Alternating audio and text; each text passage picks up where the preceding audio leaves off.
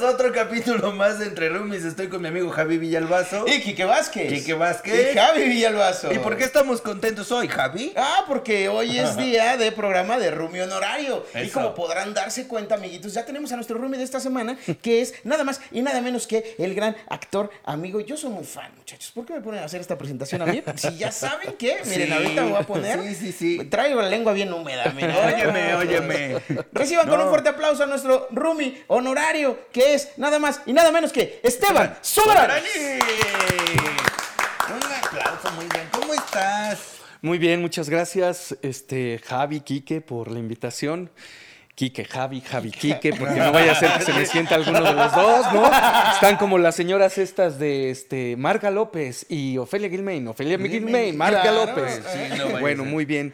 Este, no, pues muy contento, la verdad, de estar acá acompañándolos en este, en este programa y saludando a tus 600 mil seguidores, Eso, carnal. Y este, pues muy contento, muy contento, gracias. Gracias, gracias por Muchas aceptar gracias la invitación, Esteban. Como te comentaba antes de que empezáramos el, el programa, este espacio es de todos y para todos. Es algo que hemos ido construyendo Quique, eh, Frodo y yo desde hace un ratito para que todos nos sintamos eh, muy cómodos. ¿Y dónde pueden encontrar este contenido, mi querido Quique Vázquez? Nos pueden encontrar en YouTube, eh, búsquenos como Entre Roomies Podcast, ahí ven todos los videos que hemos subido, comenten, compartan, suscríbanse, denle click en la campanita, estén atentos de los hashtags de Pregúntale a mi jefa y todas estas cosas que hacemos que ya saben que ya toca, por cierto, ya, Ya toca que venga la jefa, jefa. A, a dar consejos y pues nada, encuéntrenos también en el grupo de Facebook de Entre Roomies Podcast, así lo buscan, así lo encuentran y ahí está la bolsa de trabajo, las fotos, los memes, eh, los nominados a Roomie de la semana,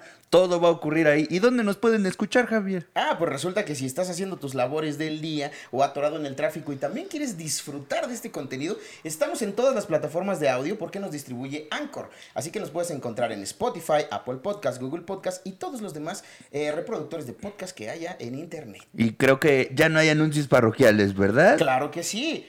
Tenemos que avisar quién es nuestro roomie de la semana. Ah, es verdad, nuestro roomie de la semana. Y porque usted lo pidió e insistió y hasta memes hizo del roomie de esta ya se semana.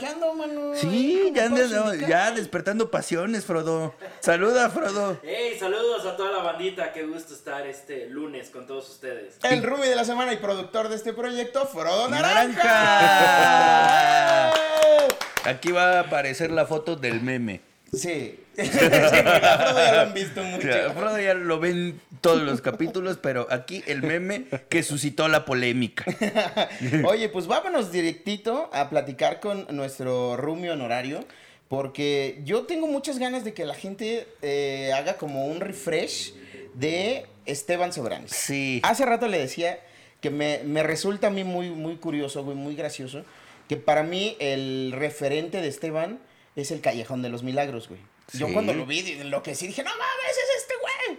Y cuando he platicado con más banda, me dicen, ¿cuál Callejón de los Milagros, güey? Es el de No, es el de Bisbirige, güey". Bisbirige, claro.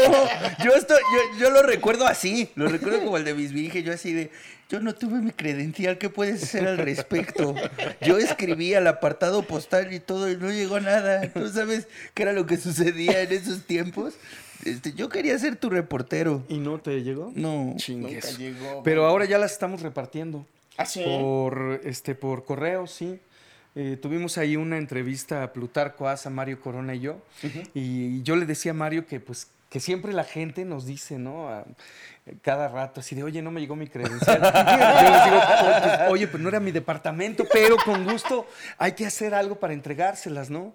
Entonces le decía que hiciéramos un buzón sobre ruedas, que era salir, por ejemplo, al Parque de los Venados y citar a la gente y ahí entregarles sus credenciales, pero por la bendita pandemia, pues no se pudo. Ah. Entonces se las estamos enviando por correo. Yay. Escoges tu color y todo allá en bisby.20, que está en, en- en Instagram y en Facebook, y escribes al correo que dice ahí y te mandan tu credencial.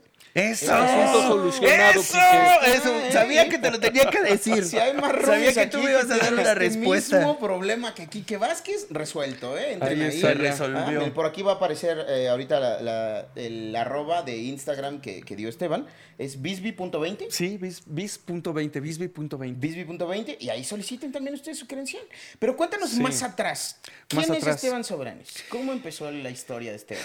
A ver, pues Te voy a contar más atrás. No, espérate. Oh, pues dijiste que más atrás. O nos vamos para atrás en el tiempo. Y yo así, güey. Le voy a contar por atrás de él. ¿Qué, qué onda? con Jamás estos te había chavos? visto tan intimidado porque alguien te contara algo atrás, Javier. pusiste rojo, Javi. ¿Qué pedo? Óyeme. Soy muy fan, güey. El rabanito. El rabanito. ¿Cómo conviertes a un jitomate rápido, así en cinco segundos? ¿Cómo conviertes a un El rabanito? Villalbazo El rabanito bien rojo. Carnal. tú me hiciste así Pero- y yo dije, ay, Ay, Don nos va a madre. madrear. nos va a venir a madrear el hijo de Don Ru, güey. Sí, el hijo de Don Runo, manches. Guau. Bueno, más para atrás en mi... en- ¿De qué quieres que te hable, hermanito? ¿De mi trayectoria? Cuéntanos. ¿De sí, mi sí. vida? ¿De qué? ¿Cómo empezaste en la actuación? ¿Cómo empecé? Mira, yo, yo desde muy chavito sabía que quería ser actor. Es algo que he oído decir a algunos actores, pero en mi caso fue muy real. Este, O sea, yo tenía tres años y yo ya sabía que quería ser actor. ¿Eres de aquí de la Ciudad de México? Soy de aquí, la familia de mi padre es de la Huasteca Hidalguense, los soberanes, toda la Huasteca Hidalguense está llena de soberanes que cantan y tocan este, en cuartetos, en tríos y demás, y de mis primos, mis tíos. Eh, y entonces yo radiqué siempre aquí en la, en la Ciudad de México con la familia de mi madre, que eran los que estaban más cerquita. Y desde chavito supe que quería ser actor, así, no sé por qué, pero conforme iba pasando el tiempo en la CECU, en la prepa, pues yo me sentía con una gran ventaja sobre mis demás amigos, porque muchos Claro. carnales no sabían qué querían ser de grandes, ¿no? Ujú. Y decían, pues no sé, yo creo que voy a hacer esto o voy a estudiar esto.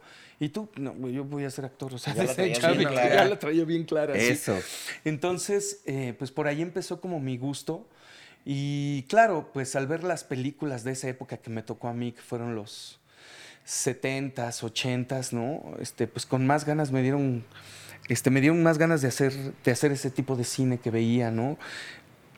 Yo me acuerdo que las primeras películas así importantes que vi, que fue, por ejemplo, Los Caifanes. Uf. Es un pinche peliculón que a Sí, mí me sí encanta. Este, Ay, ojalá el foto sí me pueda poner aquí el, el póster de la película, porque es una gran referencia. Para que la banda la vea si no la ha visto. ¿eh? Hay otra película muy buena que se llama, se llama La Trampa.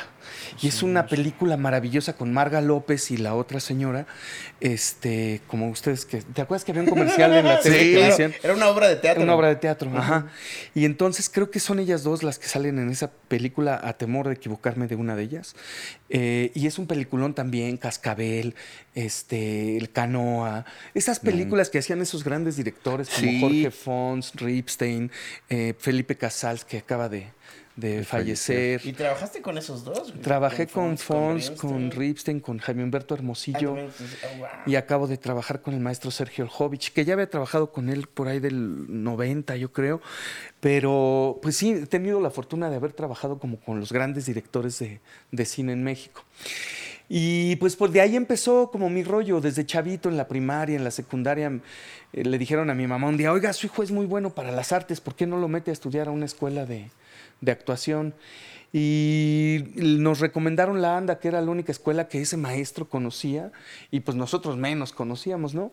Entonces estuve tres años estudiando en la Andrés Soler, y luego ahí me di cuenta que había muchos otros maestros con una calidad muy, eh, eh, pues aplaudida y reconocida en el medio. Y entonces me fui a tomar clases otros cuatro años con el maestro Héctor Mendoza, que en realidad es mi formador. ¿No? Ok. Ok. Y de ahí, pues de ahí para el Real me seguí. ¿Y cómo tomó tu familia esto de ser actor? Porque hasta Oveja Negra, la familia son músicos de cuartetos, de sones y así. Ajá. Y yo voy a ser actor. A mí no me pregunten, yo ya sé Fíjate, lo que me quiero la poco, familia, ¿no? la familia de mi, de mi madre, que es con la que vivía aquí, ellos, ellos no tenían nada que ver con la música ni con, bailaban porque mi abuelo era un gran bailador de danzón, pero este, pero todos son médicos, eh, ingenieros, todos tienen profesiones decentes, ¿no? Entonces, no son pinches comediantes Ya o sé, actores, o ya sabrás, ¿no? ay, no. Entonces, yo soy terapeuta, yo soy ¿eh? terapeuta. Yo soy psicólogo terapeuta, no sé ustedes. Yo no sé, dice. Bueno, No, y, cuéntame cómo es y ese entonces, mundo. mi- cuéntame cómo es ese mundo. Entonces, mi abuelo, en a la hora de la comida, que pues había una mesota, porque siempre nos juntábamos ahí todos a comer, este, me decía, ¿y tú qué vas a estudiar? Y yo, actuación. No, no, pero una carrera, una carrera, ¿qué vas a estudiar? Actuación. Y que luego que te den tus clasecitas de baile vas a estar un, dos, tres la manita, un, dos, tres la manita. Y así, Oh. Va, va. Ah, Así me hacía mi abuelo. tiempos, Sí. Y tenía, y tenía amigos gays, ¿eh? O sea, tenía un amigo gay que era su super carnal, pero pues me cotorreaba mucho, ¿no? El viejo. Y este, y así lo tomó la familia, ¿no? Hasta que me empezaron a ver en la tele, porque para ellos yo era la oveja negra, como bien dices. Hasta que me empezaron a ver en la tele y entonces ya era estevitas para acá, estevitas para allá. Pero ni siquiera creo que, que la tele te tenga que dejar en un lugar así, ¿no? Más bien creo que hay otras cosas de mi trabajo que sí me emociona mucho por la que me reconozca la gente en la calle, ¿no? Qué chingón. Mira, ahorita que, que cruzaste esa puerta, hay en algunos otros eh, programas hemos comentado aquí que de repente la banda cree que porque sales en la tele tienes como cierto estatus, ¿no? Ajá. Eh, una vida resuelta, un tema económico eh, bastante Ya te fluido. tocó ver que nuestro caso no es para nada. para No, nada. no, Y aquí sí. andamos grabando en una covacha. Viven en la pobreza, muchachos. Ay, ¿Cómo pero- los ves? ¿Cómo los ves, Frodo? Se tiran solitos, ¿verdad? Llorando. Llorando. ¿Qué, qui- qué quieren, qué quieren causar en la gente, güey? ¿Les dan una lana por decir esas cosas? O sea, si dicen que están muy pobres, les aportan un varo. Por favor, este depositen, depositen, depositen en este número, por favor, para Quique y, y- el Javi, porfa. Oye, Una ¿cuál fue tu primer proyecto en tele?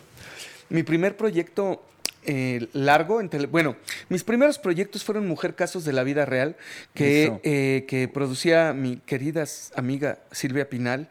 Y yo me sentía muy orgulloso de participar en esos proyectos, aunque son unitarios y se le ve muy mal a los programas unitarios, pero eran unitarios muy chingones. ¿Se pueden decir groserías aquí? Sí, claro. Ah, ya.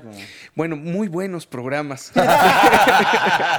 Porque los dirigía Ripstein, los dirigían directores super padres, ¿no? Este, eh, el que dirigió Sexo, Pudor y Lágrimas, Toño Serrano, ellos dirigían esos programas y por ahí se me van algunos otros nombres muy importantes de directores de esa época que levantaban esos programas muy bien.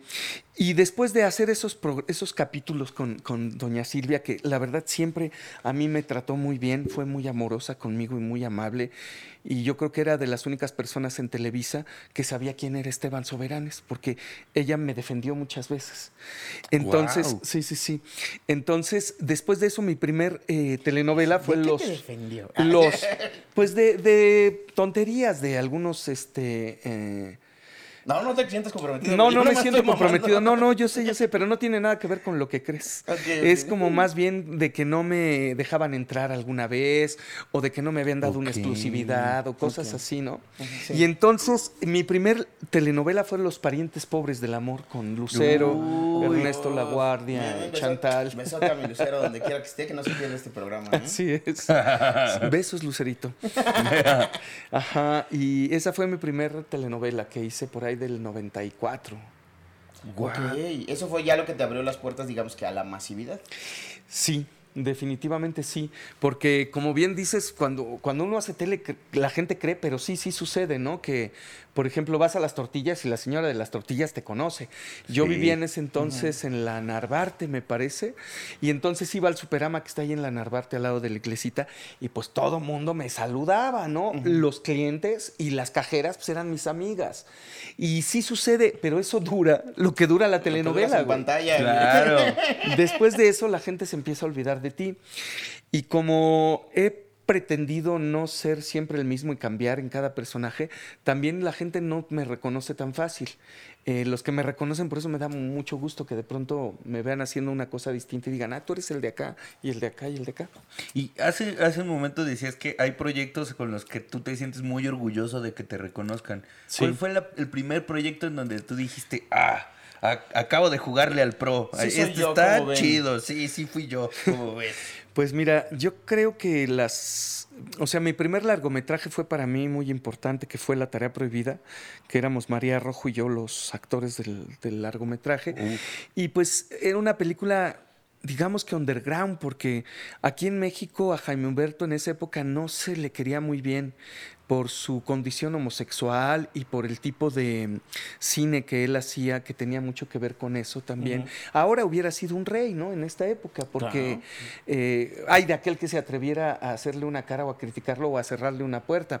Sin embargo, en Europa nos iba muy bien con Jaime Humberto. En España nos fue muy bien. Recibí una carta de, de Almodóvar que tenía la misma cantidad de películas creo que iban a la par Almodóvar y, y Jaime Humberto de cantidad de películas. y nos escribió diciendo que le había encantado la película y que muchas felicidades y demás.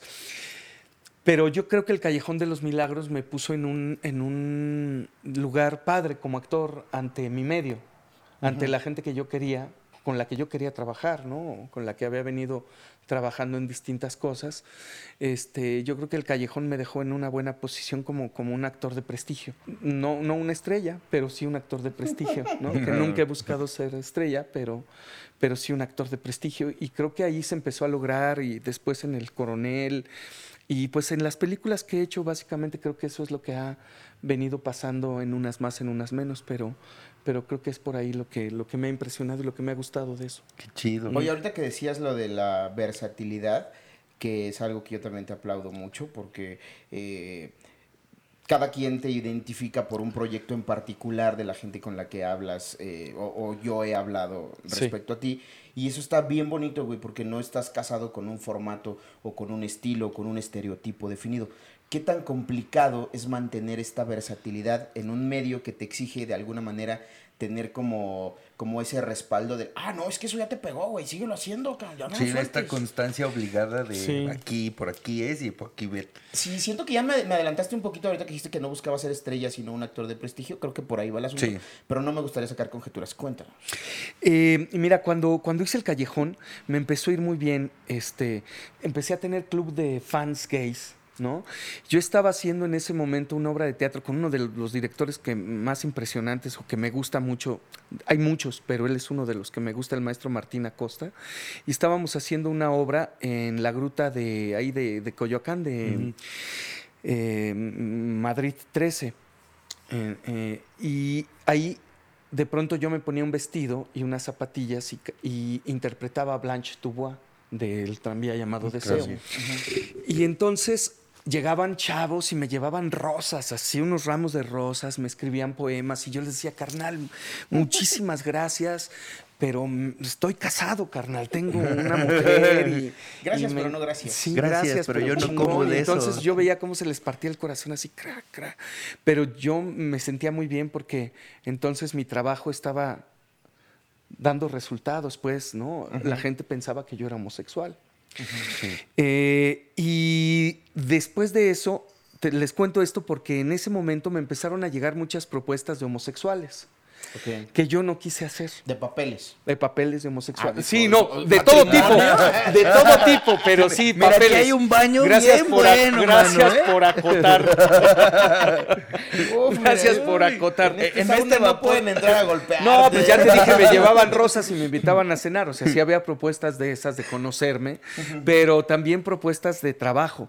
Entonces, este, yo no quise hacer más homosexuales. Porque ya con la obra que en algún momentito me vestía de Blanche Dubois, para mí era suficiente. Y dije que no a muchas cosas que me, que me ofrecieron de, de, chavos homosexuales.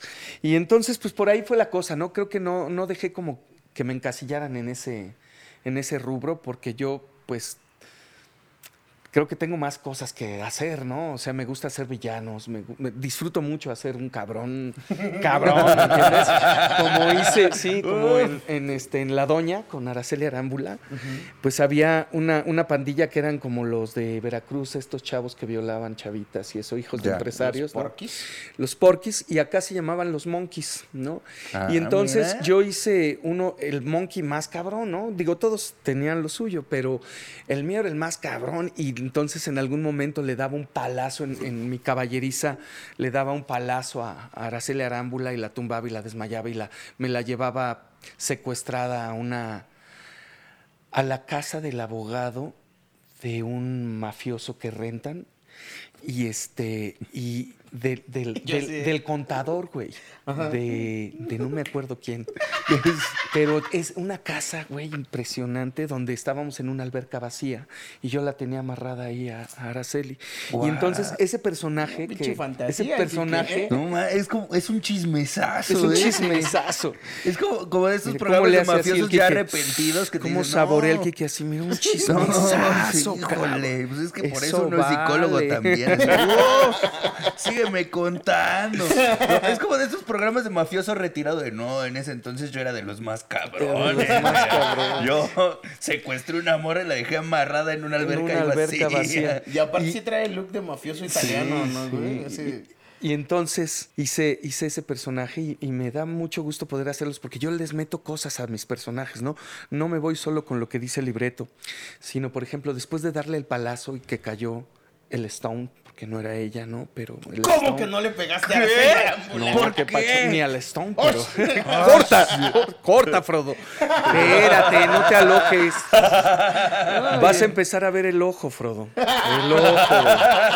Espera. Y entonces, y entonces, carnal, este, le doy el palazo y me saco, siempre me saco frases, este, que, que traigo ahí cargando desde, pues, desde la vida de mis padres, de mis tíos, de, y entonces hay una canción de Vicente Fernández que me gusta mucho porque también me gusta cantar, este, que me gusta, eh, que dice, me gustan las burras ariscas. Para eso me cargo el bozal. O sea, estuvo matando a todos los porquis antes, a todos los monkeys, Los monkeys. antes que yo. Y yo le caí que esta cabrona nos andaba cazando. Y entonces le doy un palazo y me suelto la frase de mis pel- polainas, Ah, de mi alma. ¿No? Y entonces le digo, me gustan las burras ariscas. Para eso me cargo el bozal. Corte comercial, cabrón. O sea, hicieron un comercial de esa frase que yo dije después del golpe. ¿Me entiendes? O sea, esas cosas que van pasando porque tú Y, fue cerecita traes tuya, güey, jícamo, claro. ¿no? ¿No? Y así otra, otra serie que hice que es este Bienvenida a Realidad, pues los escritores, que es mi querida, una de ellas, Tan, ah, ay, Tania Begón, deja de estar empujando la mesa, Yo pinche no fui, Villalbazo. güey. Ay, Quiere de- llamar la es que no atención, no, encuentra cómo llamar la atención todo el tiempo. ay, ya cállate. Entonces-. Ahora pregúntame a mí, Villalbazo, ¿cuándo empezaste a, Ay, yo quiero hablar de Frodo, tenemos que hablar. Tú eres el productor, ¿verdad? Aquí hay algo que no está bien, que no es sano. está o sea, invitan al actor a hablar, pero no, pero se saca de onda si hablo mucho.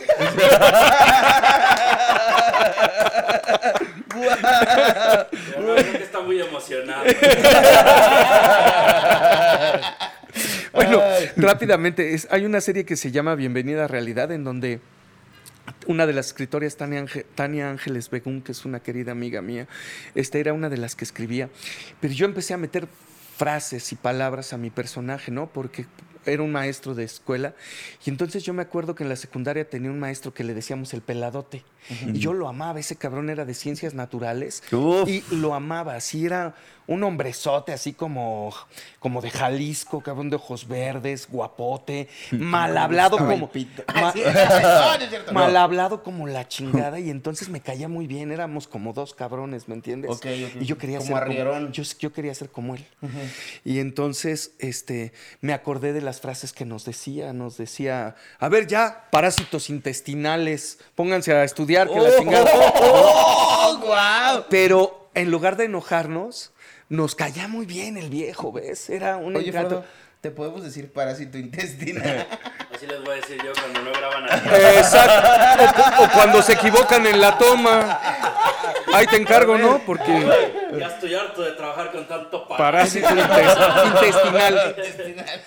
Y entonces este, empecé a sacar así frases de mi maestro que causé el mismo efecto en los actores chavos que estaban ahí, ¿no? Pues les encantaba que les... Bueno, la gente llegaba fuera de la Roma donde estábamos grabando, el, el público, a vernos, y cuando yo salía o entraba me decían, por favor regáñenos, maestro, rega-". y entonces les decía, sí, maestro, les encantaba que los regañara de esa manera, ¿no? Diciéndoles cosas que yo le metía al personaje y después fueron escribiendo el personaje como yo lo hablaba. Entonces esas cosas son las que me gusta, que yo creo que son como Claro. bonitos en el personaje, ¿no? Le estás poniendo tu firma ahí al, Exacto, Sí. al, al asunto.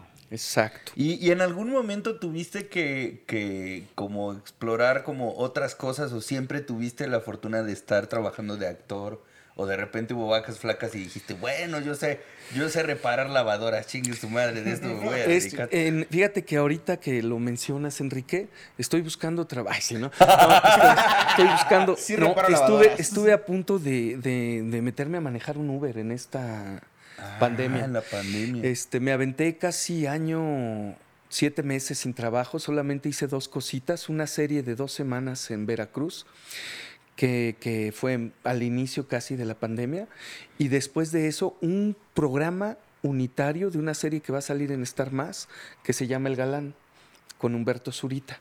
Y entonces me pusieron a competir como de galán con Humberto Zurita, Zurita y me dio mucho gusto. Y el productor es un querido amigo mío que cómo amo su trabajo porque es de los pocos productores chingones que hay en México.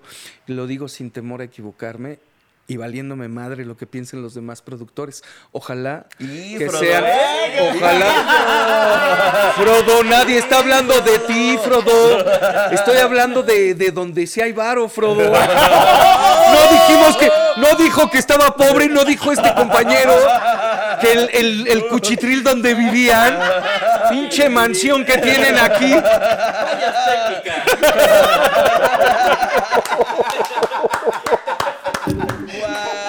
Sí, por favor, güey. Y que regrese. Sí, sí, padre, todavía ¿cómo están sigue. ustedes dos? Bueno, dice que se le abre el cerebro, güey, así de fallas técnicas, ¿viste? No, de veras es que este es un productorazo, güey. ¿Quién es? Harold Sánchez es una pistola. Eh, es- Harold es- Sánchez no es el mismo actor de no, Ron Coyote no es, Ron? no es actor, es productor. Ah, perdón. Productor, Ay, te productor. están diciendo que es productor, Es chingado. una pistola, una pistola. Y este, y la verdad es de esos productores que está en el set, porque normalmente los productores no están, no saben, no te claro. cuidan, no tienen don de gente con los actores, con los técnicos, con su crew. Y este hombre lo tiene todo, ¿no? Yo la neta es que lo admiro mucho. Y ahorita estoy trabajando con él, gracias a Dios, en otra serie. Eh, que estamos empezando. Pero me aventé años, seis meses con esas dos cosas nada más. Híjole. Y entonces, pues ahí la que me hizo fuerte, para, para los que dices que creen que estamos acá toda madre y nos va muy Exacto. bien, ¿no? Escuchen Mi chava me estuvo, me, me estuvo tirando paro ahí, mucho paro.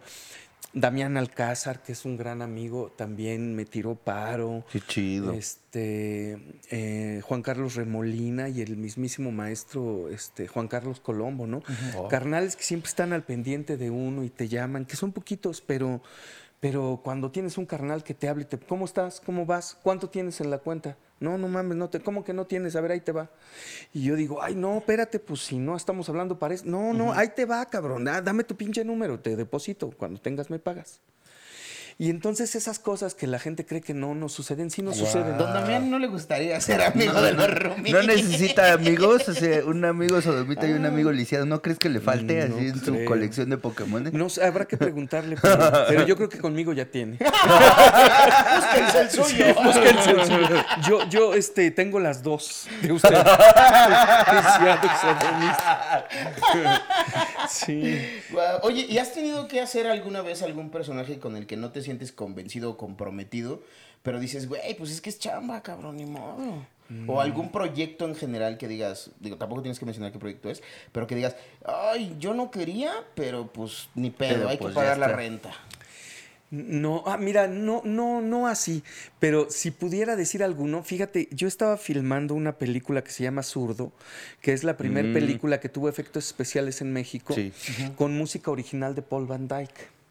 Y entonces en, esa película querían a, a, este, a este actor gringo de la clica ese, de esa película Ah, de, de- de- de- de- este de- Edward, Edward James Olmos, que es un pinche actorazo que fue a vernos al set, pero no podía porque estaba en otra pinche película. Y entonces, como no podía estar él, metieron a mi querido Eugenio Derbez. Y entonces, pues mucha gente entre la producción estaban encabronados porque no querían a Eugenio, porque él era de televisión y era comediante. Y ya sabes cómo se les Sí, ve de cómo mal a se los ponen. comediantes, cabrón. Sí. Además, esos güeyes también No, yo por eso digo que soy psicólogo, Por porque luego mejor- se ponen así muy... Mejor hablemos tú y yo. Sí, entonces, estaban viendo... Próxima. No, no, no, no. Y entonces, este, entra, fíjate, entra, entra, entra el maestro Derbez ahí. Y yo, mis primeras escenas eran con él. Y pues Derbez estaba como sacado de onda porque pues sentía que le hacían el feo, ¿no? Y yo siempre soy muy generoso cuando estoy en escena, cabrón, ¿no? Y entonces empecé a trabajar con él, empecé a disfrutar, me empecé a cagar de risa con él, porque ya ves que no se me da, ¿no? Este, Dices una y la agarro y así vamos y vamos y vamos. Sí, sí, y entonces me dice, poco sociable, me dice, me dice Eugenio, oye, ¿por qué no te vienes a Televisa a grabar unos programas conmigo de, de la familia Peluche? Y yo, híjole, no, güey, no, no, no, la neta es que a mí la comedia no me gusta, güey, y... eh, No, pues, pero eres muy bueno, Esteban, vente. Le dije, no, además estoy vetado. Por eso, cabrón, vente, te quito el veto y ya después te vas a hacer tus pinches telenovelas que quieres, órale. Dije, pues órale, va. Me vetaron tres veces en Televisa y tres veces me quitaron el veto, ¿no? Una de esas, la señora Pinal armó un pedo porque me habían vetado, ¿no? Y entonces fue de las Ah, cosas que me... De, de las de la defensora. De las de sí. Doña y entonces, Mm, chismecito. y entonces, este, hice esos programas con Eugenio que me da mucha risa porque pues yo nunca me habría visto haciendo la familia peluche. Sí, y son de esos programas que salen, güey, y salen, y salen, y salen. Ajá. Y luego la gente así, mm, pues, algunos seguidores en Instagram o en Face me mandan fotos así de la tele, no, yo saliendo ahí en la familia, yo así de maldita sea. ¿Por qué, por qué me ven en esto? ¿Por qué me ven en esto nada más? Pero he de decir que lo disfruté mucho y que si me volvieran, a- si me volvieran, me volverían a invitar, volvería a hacerlo, porque, porque la verdad es que ahora he cambiado de forma de pensar, este Javi. Ahora he pensado que, que hay que hacer todo lo que a uno le llegue desde el corazón, como procuro hacer mis trabajos, ¿no?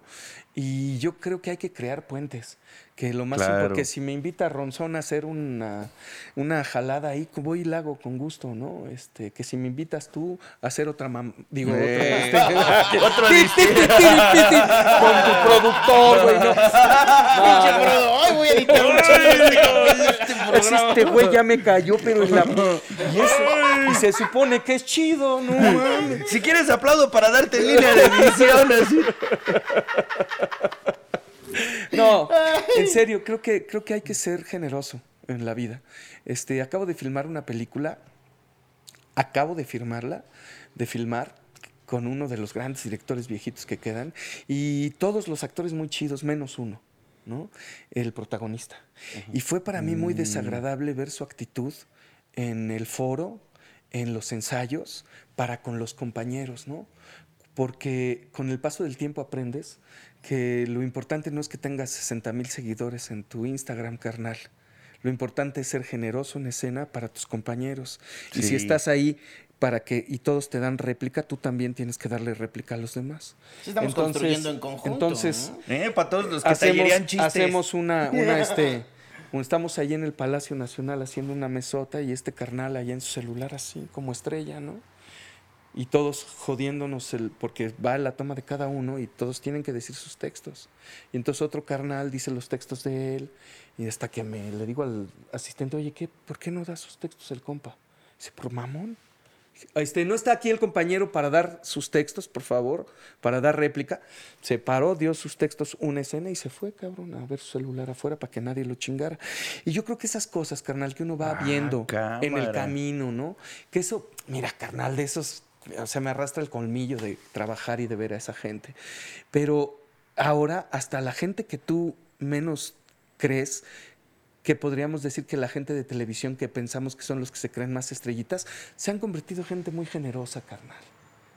Y entonces yo creo que esta postura de esta persona este, me parece fuera totalmente de realidad, de momento, de tiempo y de, y de construcción hacia adentro para dar a los demás, ¿sabes? Claro, habla de lo hueco que estás, ¿no? Sí. Sí, güey, nada más te importa cuántos seguidores tienes y tu pedo es tener Pinche relaciones. embudo, ¿no? Ah, y, de la pa- y de la Y apariencia no, nada y no te dejo a- y no te dejo caminar adelante de mí porque yo soy aquel, y entonces tú vas atrás. Ay, cabrón, ¿cómo? Perdón.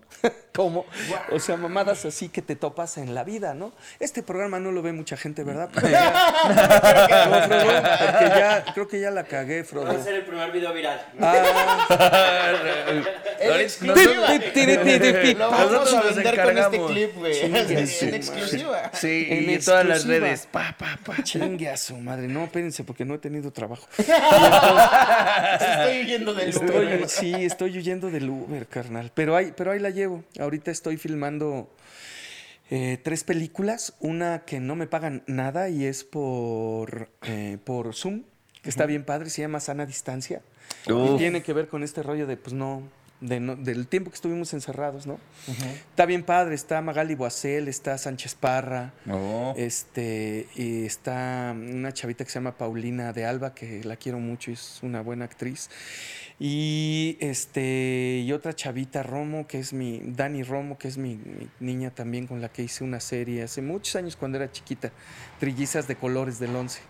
Y pues bueno, esa película no, no me pagan nada absolutamente, pero la estoy haciendo con mucho gusto.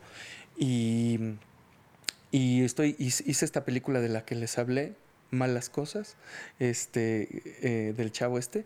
Ah. Y estoy por hacer otra película que se llama Luna Negra en Veracruz, que habla de, de la compañía esta eh, brasileña Aldebridge, que querían Ah, claro. hacer una, una empresa de cerrar la- las- el río para construir su, su Creo que presa. querían una refinería. Sí, una refinería, exactamente. De una refinería y querían cerrar la presa y joder el río. Y entonces, este, pues estoy muy contento de trabajar en estos proyectos que son proyectos que ya no existen.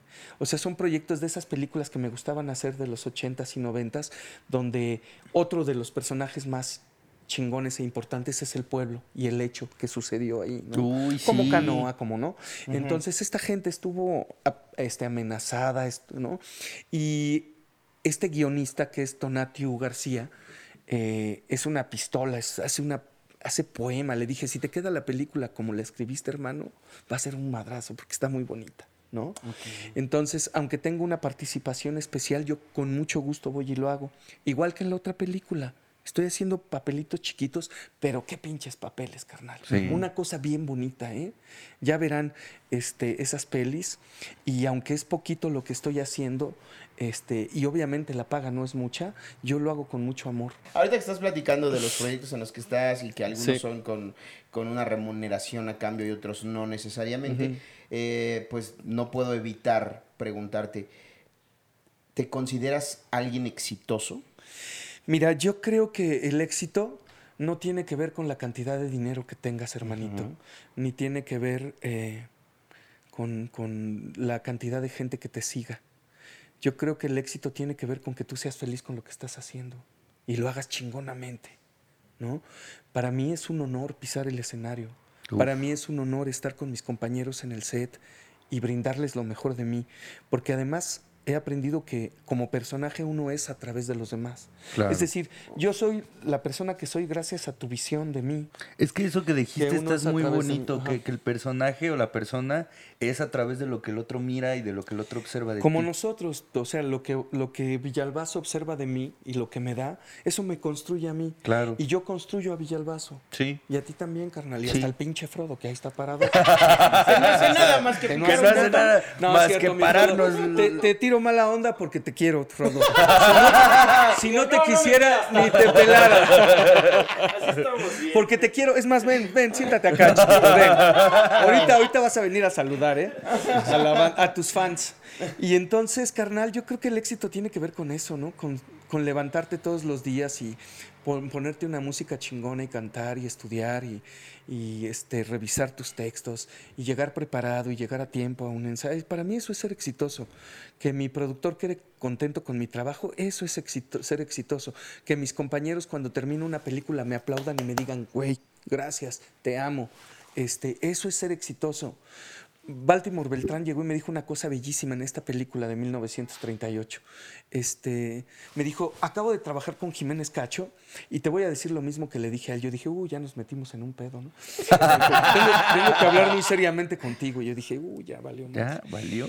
Y entonces me dice, fíjate que yo en los ochentas veía en el cine Diana, en el cine, me mencionó otros cines, estas películas que ustedes hacían en esa época. Y yo me dije, algún, yo me dije, sí voy a ser actor y algún día voy a trabajar con estos cabrones. Y este año, y con sus ojos llenos de lágrimas, güey, me dijo, y este año se me hizo trabajar con Jiménez Cacho y ahora contigo. Y nos conocemos ese carnal y yo desde el ENAT, desde hace muchos años, ¿no? Y me dijo, y te quiero agradecer el que estés aquí haciendo este personaje y que compartas tu, tu generosidad con nosotros. Y entonces a mí me, se me puso la piel chinita, Sí, güey. claro. Me- yo, eso es ser exitoso. Que la maquillista salga corriendo y me diga, no te vayas, no te vayas sin despedirte, porque después de mi aplauso, pues, este, ya me voy. Y entonces sale la maquillista y me abraza chingón y me dice, te quiero, eres un talento. Eso es lo que me gusta. Qué Eso es lo que me chingón, hace sentir bien, hermano. Eso para mí es el éxito. Fíjate, el otro día platicábamos, ahorita que dices esto de, eh, de trabajar con, con las personas con las que admiras. El otro día eh, teníamos esta conversación, Kike y yo, y, y decíamos, eh, creo que estamos viviendo una época muy bonita de nuestras vidas, porque están pasando cosas que en algún momento imaginamos. Y a mí, a mí me dio mucha Sí. emoción el día que me dijiste, güey, esto es lo que siempre quise vivir y lo estoy viviendo ahorita. Esto es vivir el sueño. Estamos viviendo el sueño, güey.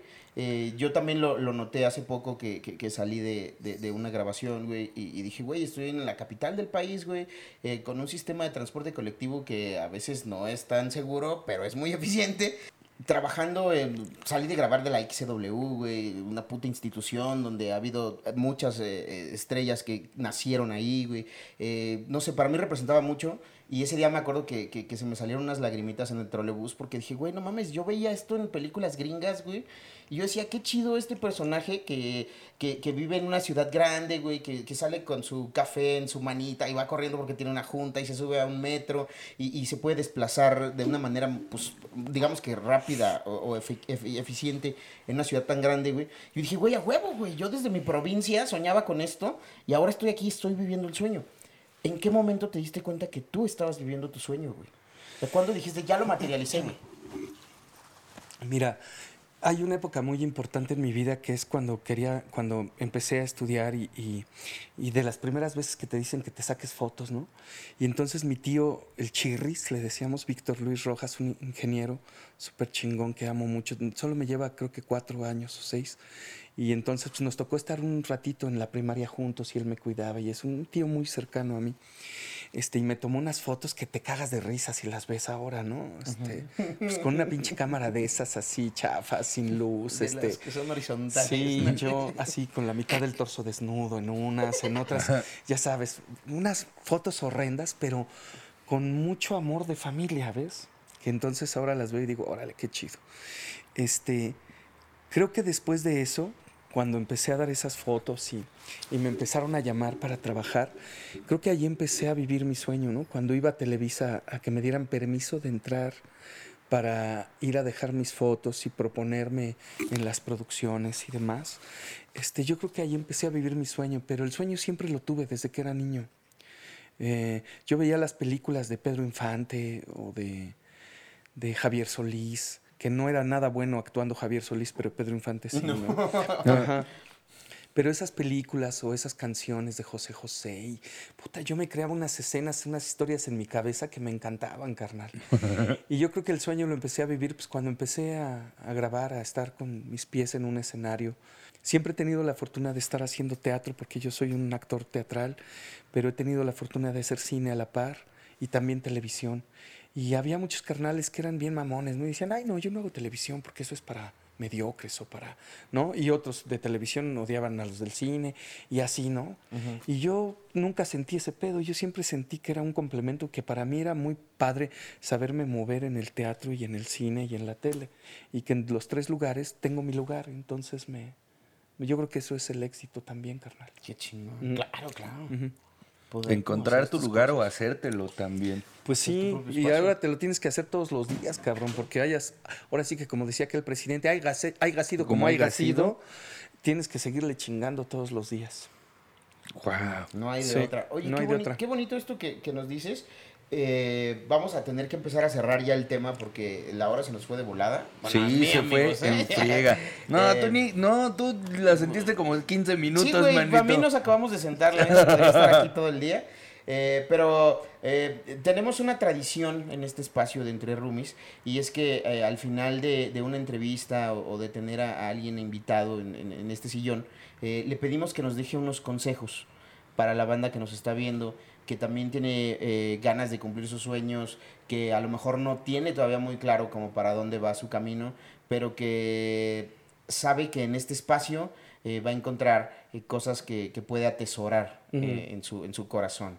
¿Qué te gustaría dejarle a los roomies el, el día de hoy, Esteban? Es una carga pesada la que le pones a tus invitados. Tómalo en cuenta, Frodo. favor. Bienvenido. Al lugar. Así, va a chingar. Al lugar. Órale, va, Frodo. Ya te desquitaste muy bien. Vamos, vamos. ¡Eso! Venga. Este, mira, yo creo que, que estamos viviendo una época convulsa, ¿no? Muy difícil. Eh, yo creo que hay que, que de verdad voltear hacia adentro y voltear hacia, adentro de uno significa recibir los madrazos que nos está dando la vida, ¿no? Es muy En- retador. En muchos sentidos, ¿no? Entonces, yo lo único que creo es que hay que ser fiel a uno mismo y que si te cierran 10 puertas, toques otras 10. Y si te las vuelven a cerrar, toques a huevo otras 10. Porque una de esas se va a abrir. Y cuando se abra, tienes que estar lo suficientemente preparado, güey, para mocos. Dar un chingadazo, ¿no? Este, y pegarla bien. Eh, yo creo mucho en la preparación. Creo que si alguien quiere ser actor o comediante o psiquiatra, psicólogo, este, Psicólogo. o masajista, Ese es Frodo. también había que chingarlo. No, no, ya no, a Frodo, ya déjenmelo en paz. ya vio que se contesta. ya bien ciscado. No, no. No, Frodo, ya con Frodo productorazo. no, mames. Frodo. Luego viene el águila y nos lleva, cabrón. Este, no, yo creo eso, que hay que, que hay que estar bien preparado y estar como, este, pues preparado para el momento, ¿no? Para cuando te llegue tu, tu momento. Como, como esa canción de Coco, ¿no? Hay que vivir el momento. hay, que, hay que estar este, preparado para eso y, y aguantar vara. La neta es que sí está bien cabrón ahorita, pero y hay que cuidarnos, ¿no? Hay que ser generosos con los demás. Y yo pienso, por ejemplo, eso de que cuando más dinero tienes, no debe de crecer tu poder adquisitivo, sino debe de crecer tu poder de generosidad para con los demás, ¿ves? Entonces eso yo creo que no perdiendo de vista esas cosas, a mí me centra mucho. Creo profundamente en tomar terapia, como los argentinos, que es como parte de su canasta básica. Mm, Huevos, leche, terapia, cabrón, carne, ¿no? Este, yo creo que hay momentos y momentos, porque hay momentos en donde debes dejar descansar la terapia, pero sí me parece muy eh, gratificante poder crecer, ¿no? Porque yo soy muy imperfecto, cabrón. Tengo muchas imperfecciones como persona. Y, y yo creo que el saberme obscuro y blanco me hace ser el tipo de actor que soy. Y yo creo que eso también es con los comediantes, ¿no? Sí. ¿No? Este, Sí, sí, sí. Sí, tienes que tener matices, güey, Pinches. Pues, demonios que traigas ahí y tus ángeles también, pues está padre. La onda es como lo, lo que controlas y que dejas salir en qué momento, ¿no? Entonces yo creo que por ahí, Frodo, así es que ya quítame esa carita, Frodo, ya me voy. Ya, ya bailó con Berta este asunto. Kikirin, ¿qué te No. gustaría agregar a este tema? Pues creo que no mucho más. Ya me dieron mi tip para mi credencial de mis virgen. Todo está resuelto. Estoy contento. Qué generoso. No sabes. Sí, sí, sí, no sabes ahí, el, ahí. el trauma de la infancia que acabas de resolver Sí. en un correo Sí, electrónico. creo que se llama bis.20. Ahorita, No, no, mismo les digo, güey. Eh, mu- Sí, muchísimas gracias, preocupado. Esteban, porque creo que sí Mira, rescatas- bisdirige punto 20. Mira, bis.20. Bis.20. Sí. De todos modos, aquí vamos a poner está. para que... Y ahí ya pides tus credenciales y ahí, mira, Mira todos los colores que hay. ¡Guau! ¡Sí Amarillo, quiero! verde, rojo, morado, negro. Y ahí pides Va, tu credencial va. del color que quieres, le pones tu fotito y luego la mandas para que veamos que ya la tienes. Sí, uf, lo voy Oye, a... pa- ¿pero para qué servía esa credencial, Kike? Es que yo soy de provincia. Porque yo no- Perdóname, no es que eres reportero, Bisbirige. reportero. Era el Eso. reportero, reportera de Bisbirige. Y entonces, ¿no has visto unos, unos memes que hay así de unos cuates que van así? Ahorita lo acaban de hacer. Unos cuates que van manejando así y entonces llega un policía y les dice, no se puede pasar porque hay un, aquí un accidente y no sé qué. Y entonces el cuate le dice, pues por eso venimos a cubrir lo del accidente. Dice, ¿qué es usted periodista, reportero o qué?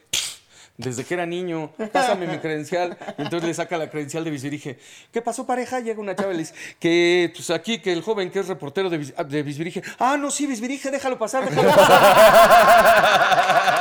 A huevo.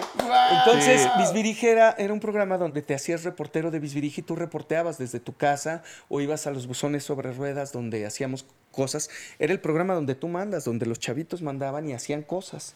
Entonces, era un programa muy interactivo. De hecho, nos ganamos el premio Pri- Prisjanet de Alemania, que es uno de los premios más chingones que hay en Europa, porque era un programa muy inteligente, ¿no? Este, no era Chabelo, que no, que yo, ah, yo veía a Chabelo de chavito y me gustaba, pero no era Chabelo, era otro corte, era Sí. una cosa distinta.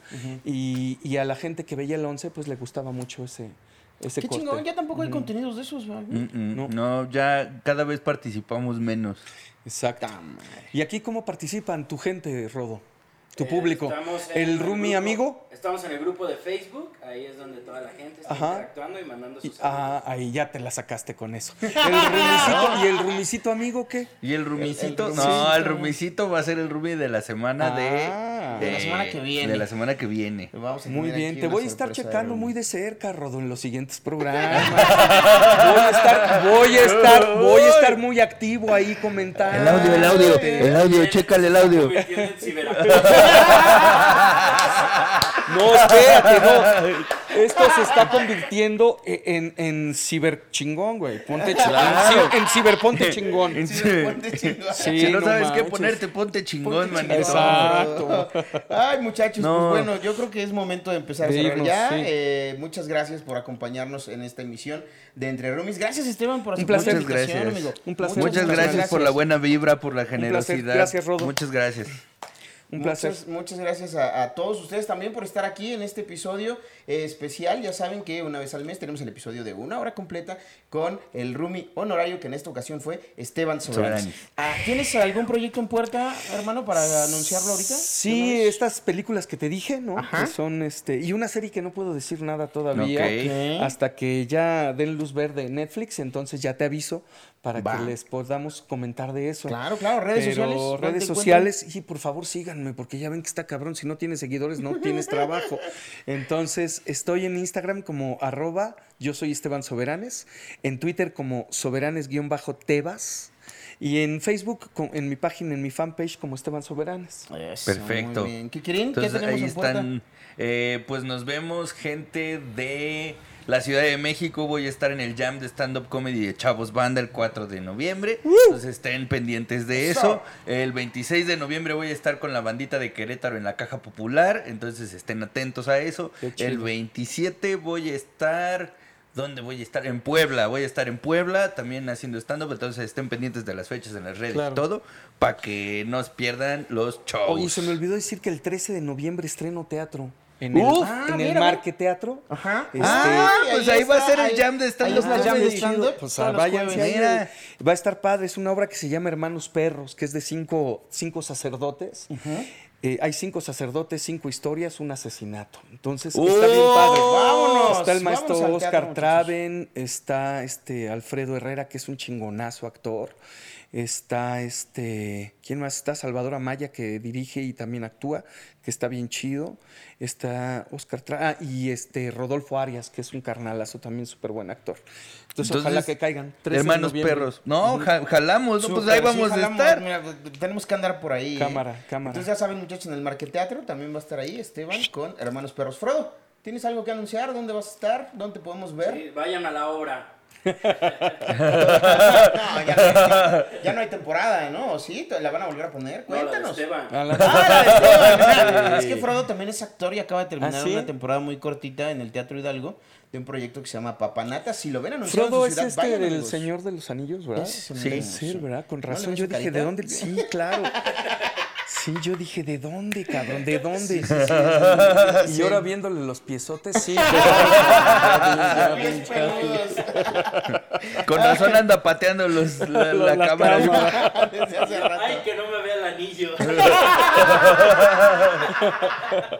Ay, muchachos, pues gracias por estar. Yo soy Javier Villalbazo. A mí me encuentran en arroba Javier Villalbazo en Instagram. Y nos vemos el 5 de noviembre en el 99 Café y Billar en la Narvarte para eh, mi unipersonal Me Gusta y Me La Como. El 18 de noviembre en Loanco, en La Condesa. Y eh, nos vemos en la Caja Popular próximamente también. ¡Eso! ahí el Open de la caja, así que dense una vuelta ahí por las redes sociales de todos para que vean lo que estamos haciendo. Y una vez más, gracias por estar en este espacio que es para ustedes. Y ya se la saben, eh, si no tienen a dónde ir y creen que no caben en ningún lugar, Pásenle, esta es su casa. aquí cabemos todos. Gracias por estar en Entre Roomies. Muchas gracias, Esteban, Esteban. por la invitación. Gracias bueno, por a aceptar la invitación. Nos vemos la próxima semana. Nos vemos.